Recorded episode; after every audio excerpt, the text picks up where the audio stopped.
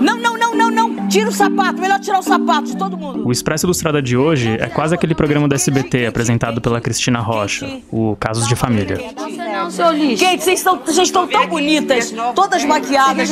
Vem. Calma, calma, calma. Não, não, não. O programa é basicamente sobre conflitos em casa, no trabalho, com vizinhos e ao longo da tarde a apresentadora vai tentando ajudar a resolver os problemas cabulosos que aparecem. Pra Night Bruick, pra minha filha.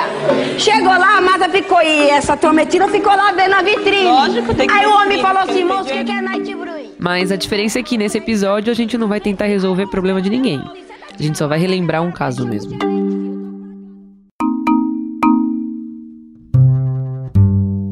Se você é um assíduo usuário do Twitter, diferente de mim, que nem tenho Twitter, já deve ter ouvido falar dessa história. É, e eu tive que convencer o Bruno mais uma vez de que essa história é ótima, engraçada e merecia um episódio.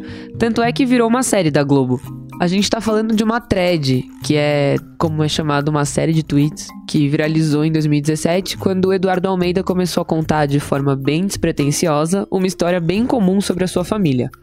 Ah, e você encontra ele no Twitter como arroba Eduardo Ranzo, com H e Z. Naquela tarde de junho, o Eduardo escreveu que estava esperando um pão de queijo na padaria e resolveu falar sobre a rivalidade de mais de 50 anos entre a sua avó e a vizinha dela. A thread durou bem mais que apenas um pão de queijo ficar pronto. E foram mais de 60 postagens em que ele detalha essa relação odiosa entre as duas com um ar bastante cômico. E para começar, a vizinha da avó é apelidada carinhosamente de Boi, e ele explica o porquê desse nome. Abre aspas. Até lá, pelo meio dos anos 90, minha avó chamava a vizinha de a vaca. Mas lá por 96, minha avó decidiu que isso era muito machista e que tudo tinha limites. Então, a vaca foi renomeada para a boi. Segundo o Eduardo, as duas passaram a vida pregando peças uma na outra, todas muito bem arquitetadas. Os requintes de crueldade da relação vão desde o roubo do namorado até a morte de animais de estimação ou envenenamento de plantas. Acho que a parte que eu mais dei risada foi quando ele contou que uma vez que a boi viajou, a, a avó dele pulou um muro, envenenou todas as plantas do quintal da boi com soda cáustica e querosene. Abre aspas. Todas as plantas, até a última roseira, até a última samambaia, até o último pé de boldo.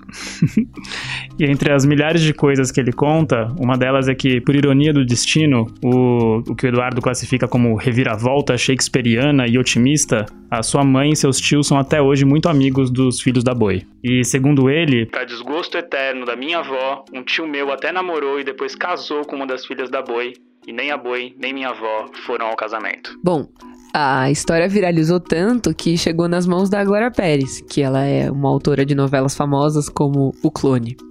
Ela achou divertida a postagem e, e achou que renderia um roteiro de televisão e mostrou os tweets para o Miguel Falabella. E os dois resolveram transformar essa história em série.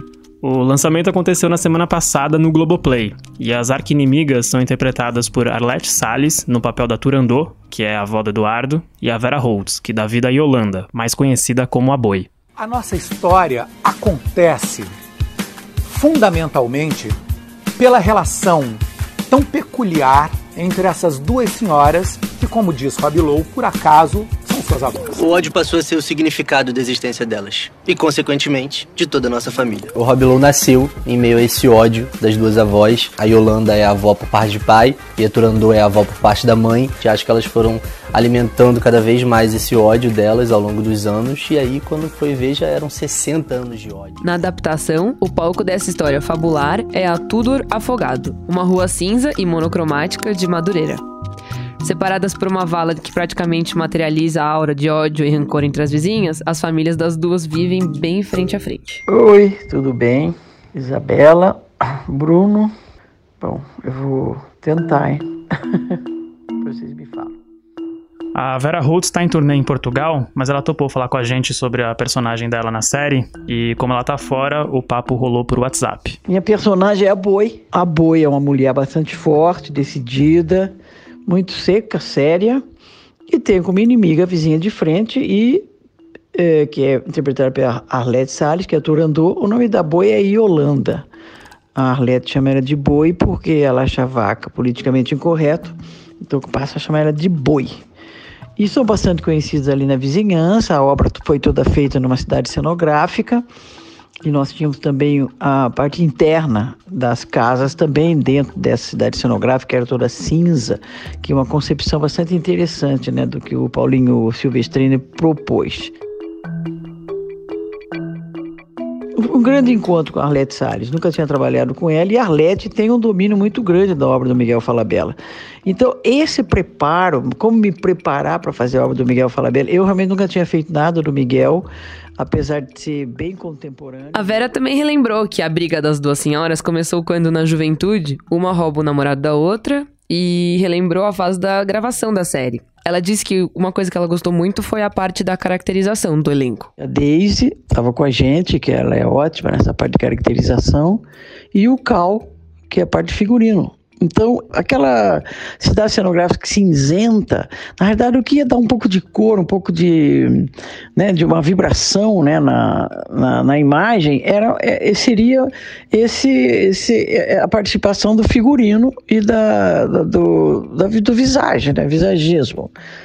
Então, eu usei uma peruca vermelha, e o Cal fez um figurino quase. Na verdade, é quase parecido com o com o da, da, da Turandot, mas mudavam as cores. Então, nós, nós fizemos provas de roupa bem é, quase juntas, né? Então, a Turandot tinha uma coisa, né? A Boi também queria ter. Era, ou então faria, ou então elas poderiam ser opostas, né? Então, era como se você é, tem é como se você é, não gosta da pessoa porque eu desejo que ela tem. Então isso também a gente é, conversou muito sobre isso. Da onde vem? O que, que é? O que, que é você não gostar de uma pessoa? O que, que é sentir ódio? O que é, né? Então, quer dizer, parte, muita coisa do que ela, aquela mulher tem, eu desejo. Nós brincamos com isso no figurino. E a gente perguntou também pra Vera se ela acompanha esse tipo de história no Twitter, mas ela disse que não tem uma conta na rede social e que se você procurar pelo nome dela no Twitter, vai achar a conta Vera Holtz irreal. Mas a atriz contou que esse perfil é alimentado por um fã que faz uma homenagem a ela. Mas voltando ao assunto do podcast, ela disse que o Eduardo Almeida, o autor dessa história, participou das gravações da série. E o Eduardo vai conversar com a gente um pouco agora. Para começar, você podia contar um pouquinho pra gente sobre essa história da sua avó e quantos anos elas têm e são brigadas desde quando? Então, a história é sobre a minha avó, uma senhora de 72 anos que tem essa vizinha desde que eu era criança, desde que eu me lembro, e muito antes, desde que minha mãe era criança. Elas não se dão, elas se detestam desde sempre, nunca se deram. Então é uma história sobre o que acontece quando duas pessoas que se detestam são obrigadas a morar uma do lado da outra são muito criativas e têm muito tempo livre nas mãos. e vocês moram onde, Eduardo? A gente mora em Roraima. Você pediu permissão para sua avó e o principal, né? Você pediu permissão para vizinha para contar essa história pro Brasil inteiro? Como começou muito despretensiosamente, foi num dia que eu tava nessa fila de padaria que tava demorando, que tava travada. E aí eu puxei o celular e comecei a passar o tempo no Twitter, reclamar, que é o que se faz no Twitter, é, contando essa história eu tinha 200 seguidores na época, completamente despretensiosamente, só para passar o tempo. Uh, nunca imaginei que alguém como a Glória Pérez ia ver, que ia tomar essa proporção, que ia viralizar nesse nível. Então não, então não pedi permissão, não. Porque... Mas aí elas, elas ficaram sabendo da, que, que, isso viralizou, que isso vai virar série? Nessa altura já, já ficaram sabendo, a gente foi lá, eu fui lá, contei pra, contei pra minha avó, ela, ela no começo ela ameaçou quebrar minhas duas pernas. e pelos contatos que ela tem lá, eu acreditei. Mas depois ela adorou, tá esperando, tá ansiosa. Tá tudo certo. E a vizinha? A vizinha eu não sei, eu não fui lá. Talvez eu nem vá. A vizinha não tem nenhum apelido para sua avó, porque sua avó apelidou ela de aboi, né? E o contrário não, não existe? Então, as pessoas perguntam muito, mas sabe que não. Uh, pelo menos não que eu saiba. Uh, e eu saberia, então eu acho que não tem não. Em uma entrevista que o Miguel Falabella deu para um site, eu vi que ele disse que a, ele, ele transformou essa história numa série cômica, né? Mas que ela toca, um, ela coloca um pouco o dedo na ferida. É, você pode explicar do que, que ele tá falando e como é que é, essa história é contada? Tanto na opinião dele quanto na minha, esse é o trabalho mais contemporâneo dele. É o trabalho que tem mais a ver com o Brasil, especialmente com o Brasil de hoje. Então é uma história de gente gente muito truculenta, gente que não conversa, que não tenta argumentar, gente que já parte para agressão, de, de, conflito entre, entre, é, entre pessoas. Então, o que eu acho que ele quis dizer é isso, que é uma história muito sobre agressão, muito sobre falta de diálogo, falta de, de conversa, muito como está o Brasil hoje, como a gente está politicamente, socialmente.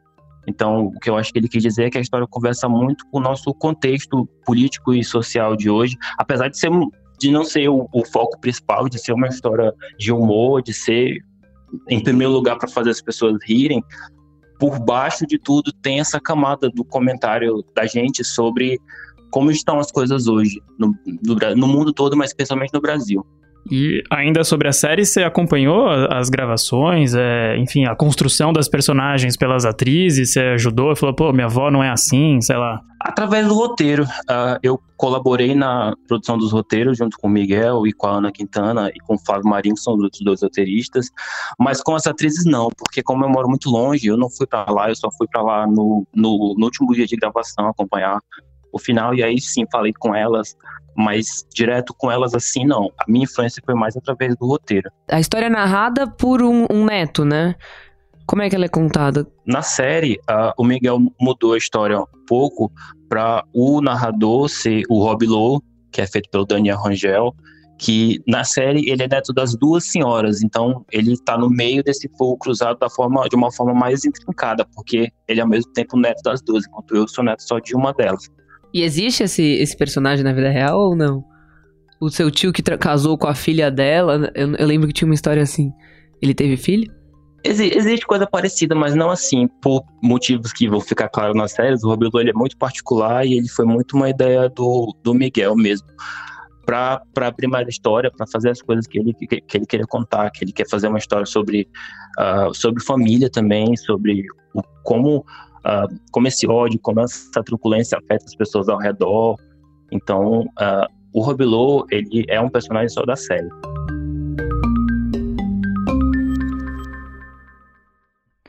E aí, voltando é, um pouco para o tweet, para thread que você fez, você falou que quando estava na fila lá da padaria eram 200 seguidores, né? Qual que foi o impacto dessa história no seu Twitter, assim? Como que você cresceu dentro da, da rede social?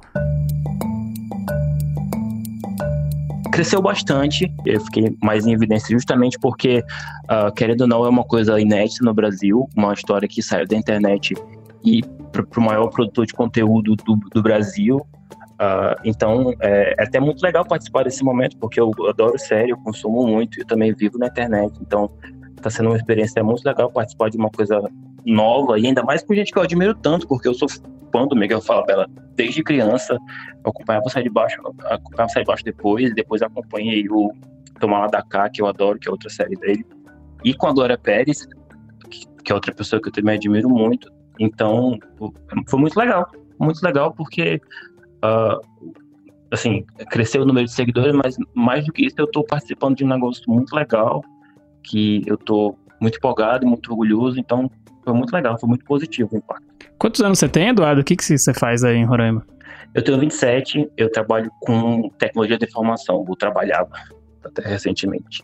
Você pretende ter uma mudança de carreira depois de tudo isso que aconteceu aí na, na sua vida, de transformar um, um tweet em série? Sim, porque quando você tem, quando você tem a Glória Pérez dizendo para você que você devia investir nisso, eu acho que você não tem muita escolha. Então eu vou ver o que que dá. Se eu tiver essa oportunidade de seguir, eu quero sim. Eu adoro história, eu adoro contar história. Então é, eu estou trabalhando em algumas outras coisas que ainda estão é, por vir, mas aí por enquanto eu estou vendo o que que vai dar. Estou esperando sair estrear para ver o que que as pessoas acham e vivendo um dia de cada vez. E Eduardo, quando a Clara Pérez ela descobriu essa história, ela que entrou em contato com você, como é que foi isso? Isso, cara. Então, foi ela. Agora ela, ela também ela usa muito Twitter, ela sempre usou, ela é sempre muito ligada nisso, desde sempre em, em redes sociais, em tecnologia. Ela estava ela tava fazendo novela sobre tecnologia nos anos 90, quando ninguém aqui estava falando isso, ainda mais novela. Então, ela é muito ligada, e aí ela viu a história quando viralizou primeiro, e uh, ela Uns meses depois ela entrou em contato comigo. E claro que eu caí para trás, pensei que era pegadinha, pensei que eu tinha tomado muito café naquele dia, sei lá. É, foi numa época que, assim, foi muito questão também de, de lugar certo e hora certa, porque foi numa época que a Glória Pérez tinha acabado de assumir uh, o departamento de dramaturgia da sala de roteiristas da Globo, então ela estava procurando conteúdo, ela estava procurando coisas para trazer para a Globo e para o Globo Play. Então foi justamente na época que ela viu, então tudo casou muito bem.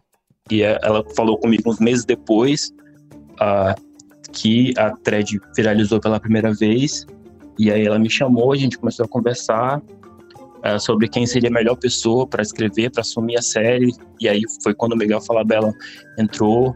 Outra vez que eu caí para trás. E, mas foi ela sim, ela que, que veio falar comigo pela primeira vez.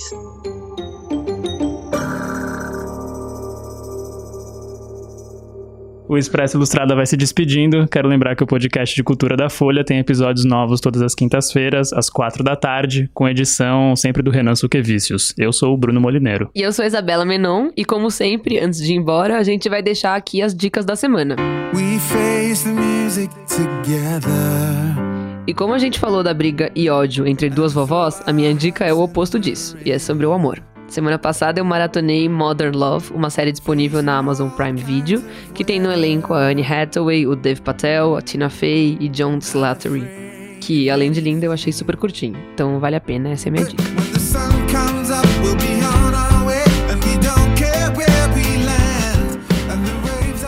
E a minha dica da semana é um livro, Torturado, do Itamar Vieira Júnior, que saiu pela editora Todavia. Ao contrário da história do Eduardo e da série, a história não fala sobre duas vizinhas, mas sobre duas irmãs e a sua relação com o regime de servidão em uma fazenda no interior da Bahia. Eu sou Itamar Vieira Júnior, sou autor de Torturado, romance que está sendo lançado pela Todavia. O livro ganhou o Prêmio Leia de Portugal no ano passado e muito provavelmente vai aparecer em outros prêmios, como o Jabuti do ano que vem. A história gira em torno dessas duas irmãs que são descendentes de escravizados. É a história de uma família. E além disso, para conferir dicas do que fazer em São Paulo, é só entrar no site do guia, folha.com/guia. Até semana que vem. Até mais.